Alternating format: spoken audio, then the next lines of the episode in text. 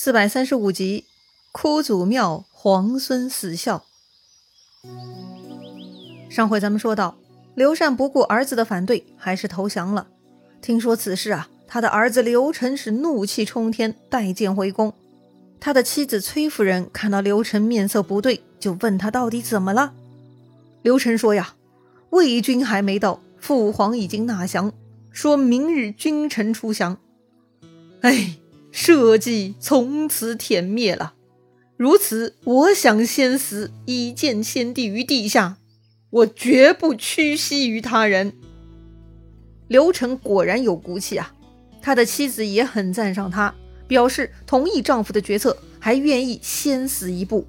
刘成没想到自己的妻子要先死，问他为什么，崔夫人说呀：“大王为父亲而死。”妻子为丈夫而死，都是一样的大义。夫妻一起死，有什么好问的？说完呢，这位烈女就头撞柱子，当场撞死了。于是啊，刘晨就跑去杀掉了自己的三个儿子，割下了妻子的人头，带去昭烈庙中，趴在地上向刘备一向哭拜呀。他说呀：“臣没脸见到基业弃于他人。”所以先杀妻子以断绝挂念，然后就以自己一命来报答祖父。若祖父有灵，请知孙之心啊！刘晨的意思就是啊，他杀绝了自己一家，不让他们跟着自己的父亲投降魏国，坏了气节。他这一家呢，就要追随祖父，只做蜀国人。刘晨说完，大哭一场，直到眼中流血。然后就自刎而死了。听说此事，蜀人都很哀痛。这位北帝王呢，就是大汉精神的延续了。可惜了哈。听说儿子刚烈自杀，刘禅默默下令替他埋葬。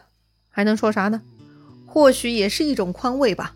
反正呢，自己要投降了，儿子替自己尽孝，去报效父亲也行啊。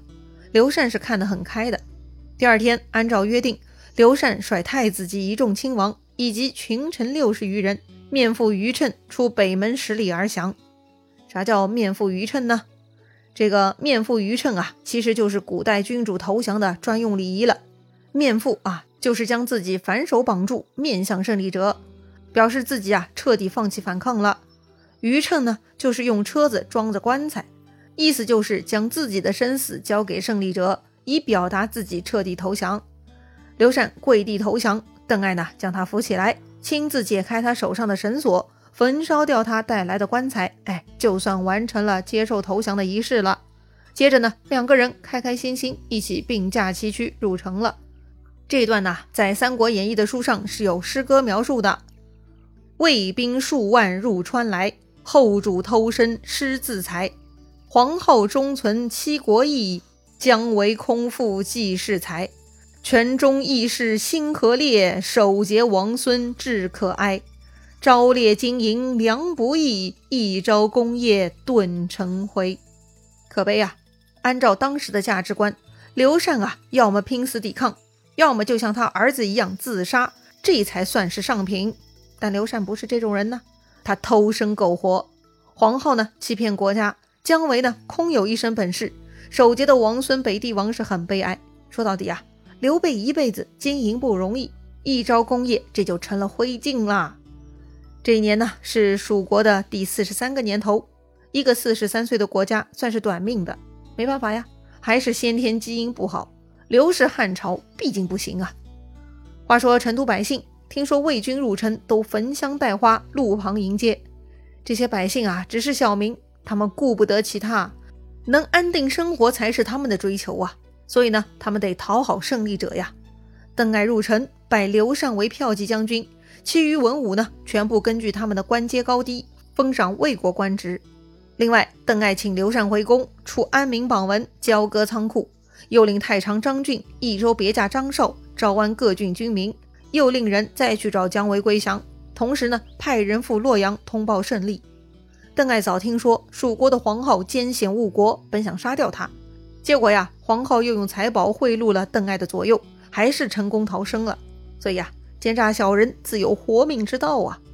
虽然成都都已经拱手交给邓艾了，但姜维呢，还在剑阁抵御钟会呢，这天，成都的太仆蒋显终于赶到剑阁了。他告诉姜维，天子已经投降邓艾了。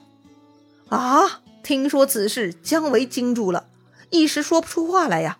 而帐下众将听说此话呢，都恨得咬牙切齿，怒目圆睁，须发倒竖，拔刀砍石。他们大声喊叫：“吾等死战，何故先降也？”是啊。钟会打到今天还没能过剑阁呢，天子怎么如此软弱就投降了呢？所有人都觉得自己的吃苦和付出都付诸东流了，喂狗了呀！蜀军嚎哭之声传出去数十里呀。姜维见人心思汉，就安抚众人，说他有一个计策可以恢复汉室，国家灭亡，自己就成了二等公民，丧家之犬。听说姜维有复国计策，大家呢又来了精神。于是姜维呢又秘密跟众人交代了一番，然后就行动了。姜维呢让人在剑阁关到处插满投降旗，又派人去钟会营寨报告说姜维带张翼、廖化、董厥来投降了。钟会很高兴哈，打了这么久，终于姜维肯投降了，赶紧令人迎接姜维入帐。钟会见到姜维，笑着问他：“伯约为何这么晚才来呢？”姜维呢却是一脸严肃，他哭着说呀。我要保全国家之君，今日到此已经很早了。哦，此话怎讲啊？钟会赶紧离开座位，向姜维行礼，将他代为上宾。姜维说呀，他很佩服钟会，听说将军自淮南以来算无一策，司马氏之所以兴盛，都是将军之力，所以呢，姜维甘心俯首投降。若是换做邓艾，一定要决一死战，怎肯投降呢？一听这话，钟会十分高兴。他也瞧不上邓艾呀，看姜维这么有眼光，钟会是特别喜欢姜维，立刻折剑发誓要跟姜维结为兄弟。从此呢，他俩的关系好的是不得了。钟会啊，还继续让姜维带兵，姜维也暗自高兴哈，就让蒋显回成都去了。话说邓艾在成都这些日子是春风得意，他封师纂为益州刺史，千红王旗等各领州郡。又在绵竹筑台以表彰战功，召集蜀中各官员一同宴饮啊。酒至半酣，邓艾指着蜀中众官说：“呀，你们呐，幸亏遇到我才有今天呐，要是遇到其他人，就难以保命喽。”看邓艾这副救世主的模样，蜀中官员赶紧起身拜谢。忽然呢，蒋显来了，他报告了姜维投降钟会之事。哎呀！姜维居然没有听刘禅的来成都投降，而是投降了钟会，这让邓艾很不爽。因此呢，他十分痛恨钟会。痛恨钟会，邓艾有什么实际举措吗？倒是没有哈。邓艾呢，更想力争上游，算是比较积极正面的竞争了。因为已经拿下成都，邓艾觉得自己呢已经夺得了头功，应该受到认可才对。作为一个很有头脑的人，必须从实际出发，给中央提建议呀。所以呢，邓艾这就给洛阳的司马昭写信了。邓艾呢，表达了几个观点。第一，关于进攻东吴的策略，虽然从兵法上来说，应该是先生而后实啊。所谓先生而后实呢，就是啊，交战前先用声势挫折敌方士气，就该趁着平定蜀国的势头，一举向东进攻东吴。但是啊，平定蜀国实在是消耗了大量的军力，如今啊，将士疲劳，不能立刻再投入战争了。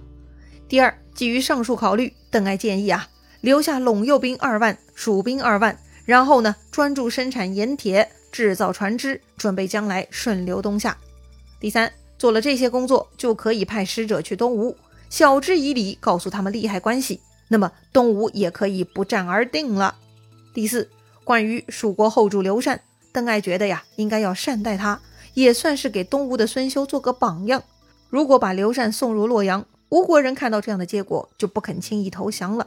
所以呢，邓艾建议将刘禅权且留在成都，到来年冬天再送入洛阳。第五，如何善待刘禅呢？邓艾建议封他为扶风王，并且赏赐他的儿子们为公侯，以彰显归化魏国后得到的荣宠。这样，吴国人一方面害怕魏国的威势，同时又看到刘禅得到的好处，就会望风投降了。客观来讲，邓艾的这些建议很不错哈。杀鸡儆猴，善待刘禅这只鸡，也是为了给东吴这群猴子看呐。抵抗就完蛋，投降才有好处啊。但是呢，司马昭看了这封信却不太高兴，为啥呢？邓艾说这些话，俨然自己就是主人一样，有一种越俎代庖的味道。他给司马昭提建议，更像是邓艾在自说自话，其中呢缺乏报告的口吻，更多是平级之间的商议，这可不是司马昭喜欢的呀。于是司马昭下了一道表彰邓艾的圣旨，而且呢自己也给邓艾回了一封信，一起让使者魏冠送去成都了。司马昭大大表扬了邓艾的功劳，说是比当年白起攻克楚国、韩信攻克赵国都更厉害呢。所以呢，加封邓艾为太尉，并且增加十亿两万户，封邓艾的两个儿子为亭侯，各自十亿千户。所谓十亿啊，其实就是以收税的形式获得收入。增加十亿两万户呢，就是邓艾可以在原有的基础上，另外再从两万户人口那里收税作为收入。所以说呢，老百姓很珍贵哈，老百姓就是养活贵族的基本来源了。否则呀，贵族自己不劳动，哪里来的钱财粮米呢？说回正题哈，接到这个圣旨，邓艾很高兴。但是呢，看了司马昭的回信，邓艾有点不爽了。因为司马昭在回信中说，这些事情如果邓艾要办，就要奏报，不可以随便做。邓艾的第一反应就是：将在外，君命有所不受。我既然奉诏负责征讨，自然要讲究效率的，为什么又要阻挡呢？哎，邓艾一边这么说呢，一边就给司马昭写回信了。他试图要说服司马昭。要说前面司马昭的回信算是很给邓艾面子了，让他不要自说自话，就是在警告邓艾。但是邓艾没有 get 到司马昭的 point，他没有看出司马昭说这些话背后的顾虑，居然还敢顶嘴。更不幸的是，此时洛阳朝中很多人都说邓艾在成都做大，必然要造反，对邓艾的不利流言传的是有鼻子有眼的呢。可是这些人又没见过邓艾。他们凭什么证据来判断邓艾呢？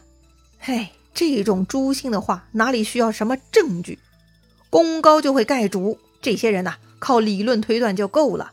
他们心怀妒忌，关键时刻出不上力，看到别人立功就犯红眼病，一个劲儿的泼脏水。历史上多少建立大功的臣子都被污蔑、被诋毁，邓艾没有吸取教训啊，他还沉浸在自己人生的成就感之中呢，悲哀呀！那么，到底邓艾什么下场呢？平定蜀国，他完成的项目能得到什么结果呢？精彩故事啊，下一回咱们接着聊。